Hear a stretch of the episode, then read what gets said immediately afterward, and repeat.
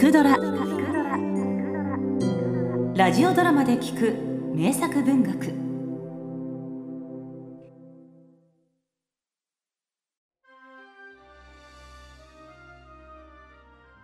蝶の簡単に住む紀章という男が天下第一の弓の名人になろうと志を立てた。号泣王に俺はなる！己の死と頼むべき人物を物色するに闘魂弓矢をとっては名手比叡に及ぶものがあるとは思われぬ。名手比叡百歩離れて柳の葉を射て百発百中。この人だ！中島敦作「名人伝」比叡先生弟子にしてくださるうわもうめんどくさそうなのが来たな。入門志願者が多すぎて正直わしへきへきしとるんよ。まあ適当にあしらっとくか。よしいつものあれで。先生！ぜひに！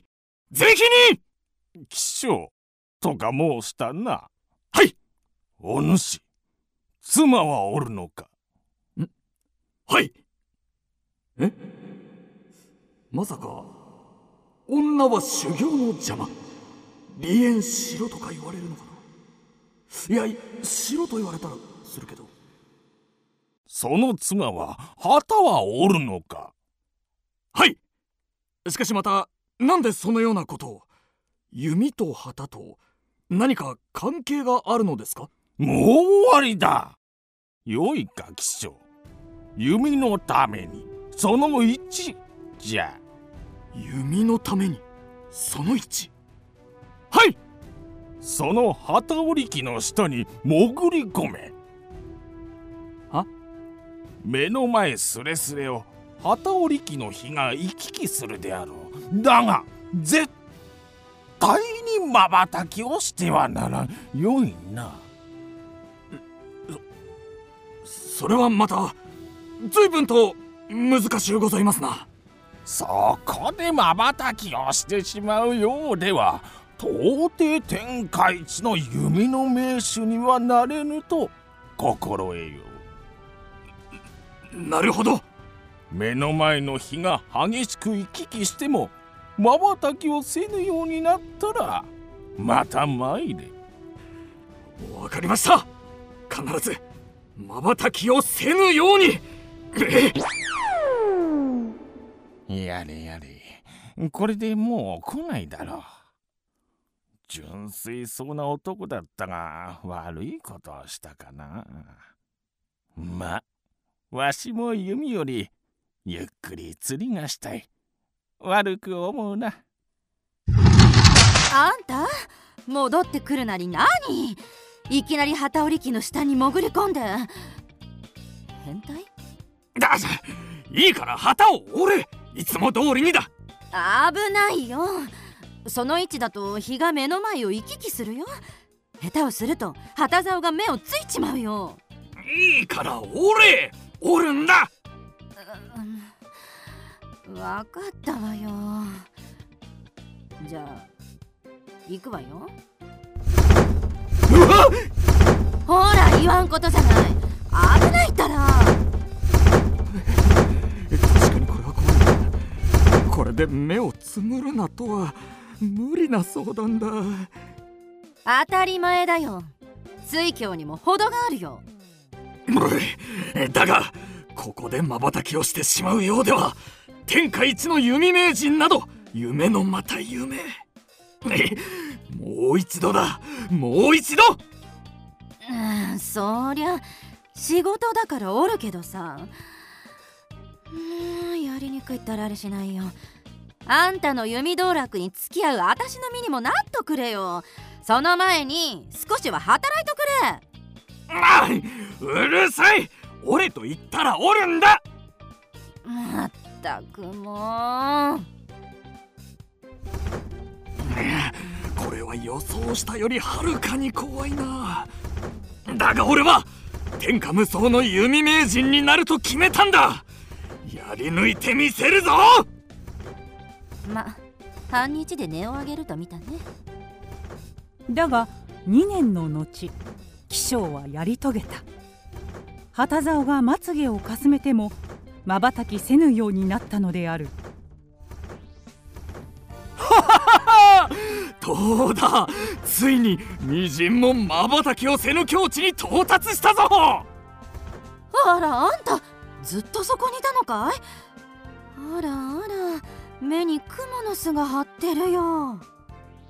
起承はいつしかまばたきしたくてもできぬ体になっていた。眠る時もそのまぶたは見開かれたままであった。比叡先生！できましたついにまばたきをせぬ境地に。な、なにマジか。ご覧ください。ほらもうまぶたが閉じません。あわかったわかった。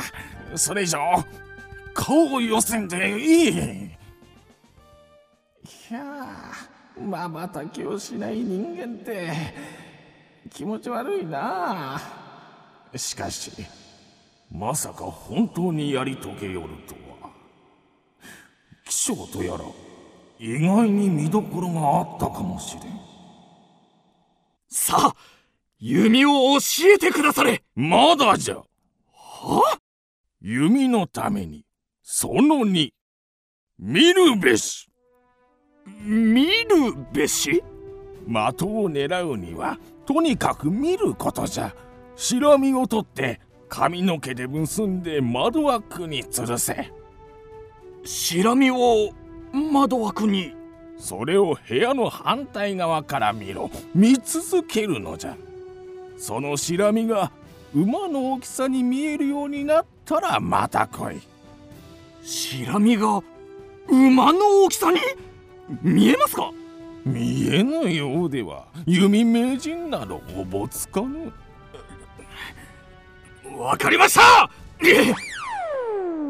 さて今度は何年かかるやら。この修行には実に3年を要した。弓のためにその2目を皿のように見開き窓枠の白身を見るべし見るべし見るべし最初は白身の大きさでしかなかった白身がやがて蚕の大きさに見え始めそれがネズミとなり猫となり犬となった。見るべし見るべし見るべし！ついに窓枠の白身は馬の大きさとなった。見える。白身が馬の大きさに見えるぞあんた？巨人だ！何言ってんだい？私だよ。なんだお前か？脅かすなすっとんきょうな声を上げて。まったく。旗織りの下に2年潜り込んだと思ったら今度は部屋から一歩も出ずに3年だ。呆れた引きこもりだよ。それより聞いてくれ。ついに俺はあはいはい。今度はどんなバカな修行だろうね。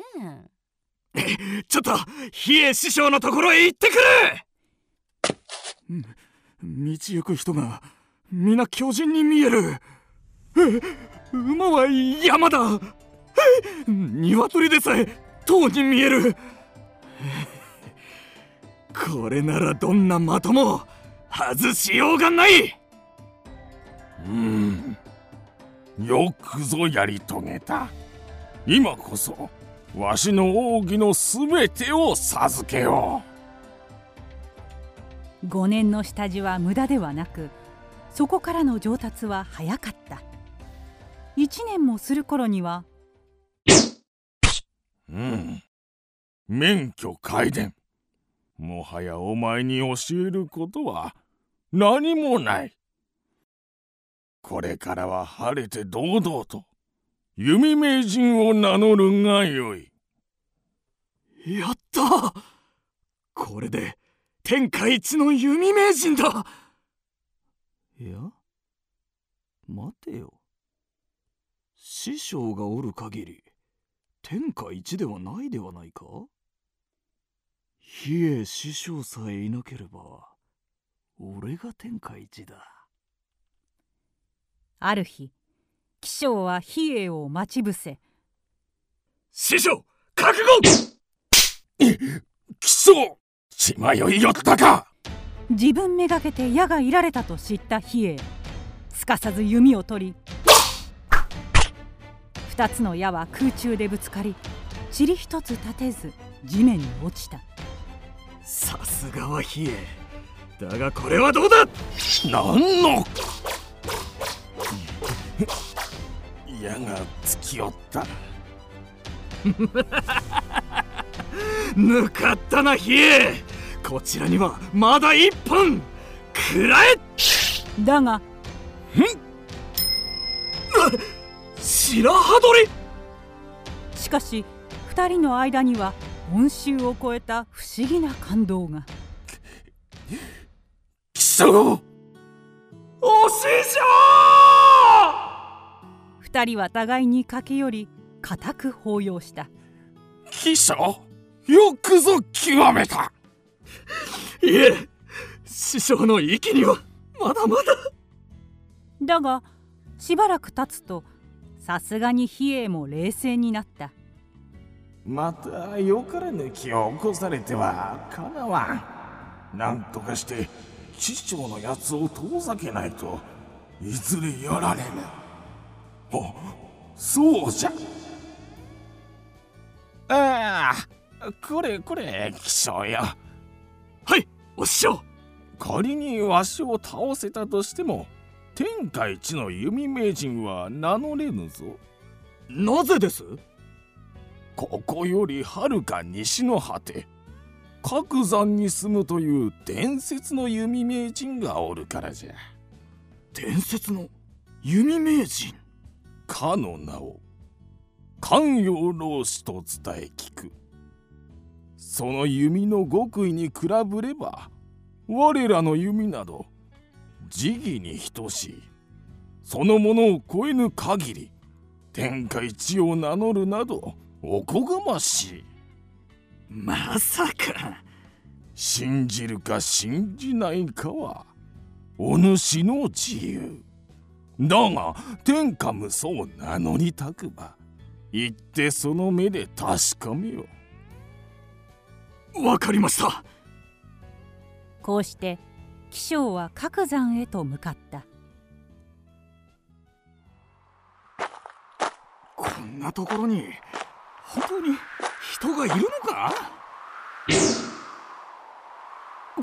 ここの音。はそれは確かにゆずるの響きであった。寛陽老子夢中で駆け出した紀章の前にやがて一人の牢屋が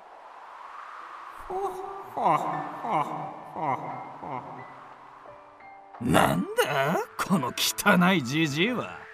しかもヨボヨボじゃねえか。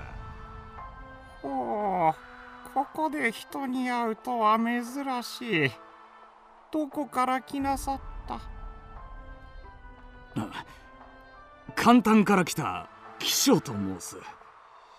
失礼ながら寛陽老子とお見受けする。いかにも立派な弓を背負っておいでじゃ。そなたの目的は言わずともわかる。その半端ない殺気に走った目を見ればなならば話は早い。まずは挨拶代わり。言うなり紀章背負っていた弓に矢をつがえるや目にも止まらぬ一戦。はるか頭上を飛ぶ鳥をただ一矢にて射落とした。おおまあやりおる。いかがお眼鏡にかないましょうや相当な修行をお積みなさったな。だがそなたの技は所詮社の社わしが極めたるは不社の社じゃ。不社の社それはいかなる。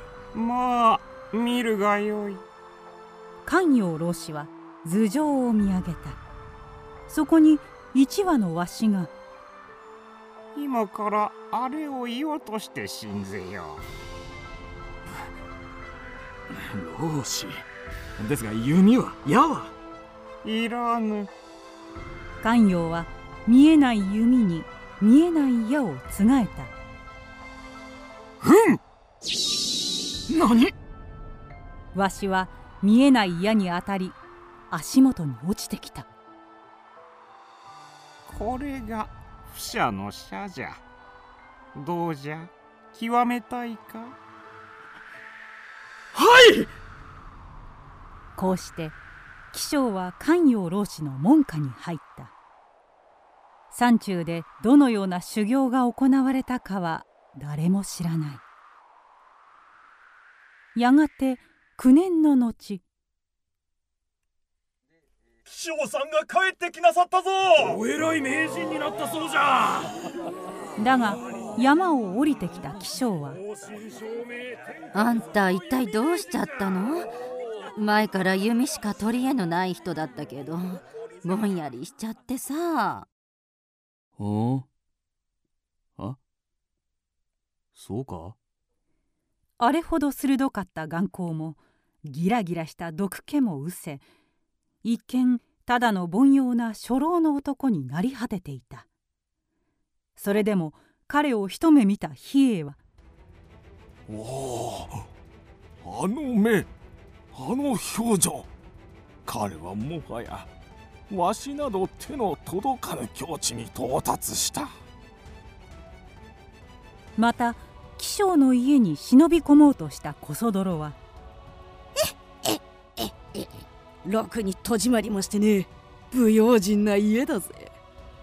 だが塀を越えようとして。なんだこのいたたまれねえ殺気は。だダメだ。どうしてもこの塀を越えられねえ。なんだってんだ。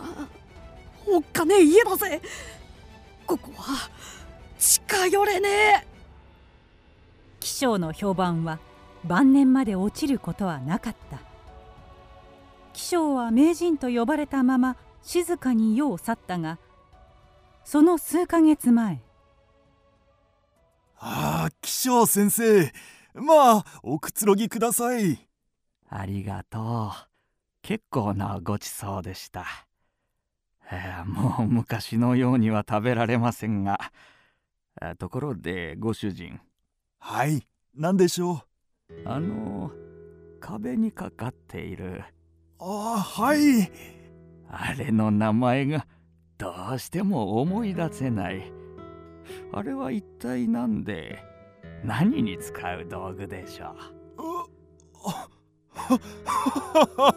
あ気象先生お戯れをいや私は本当に忘れてしまった教えてくださるとありがたいのですが先生本気なのですか？はい。あの不思議な道具は何ですか？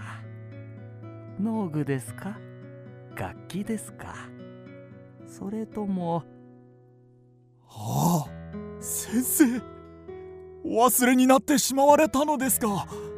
先生ほどの名人が弓というその名前を。はい。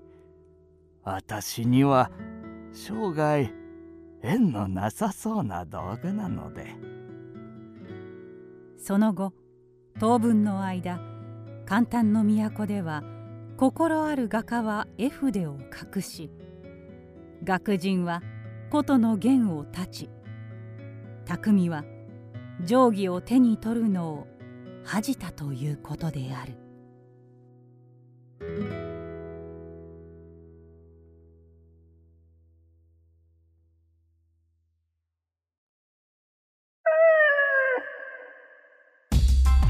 キクドラは YouTube にもチャンネルを開設。チャンネル登録お待ちしています。そして Twitter で独り言をつぶやいています。詳しくは公式サイトから。どうぞ。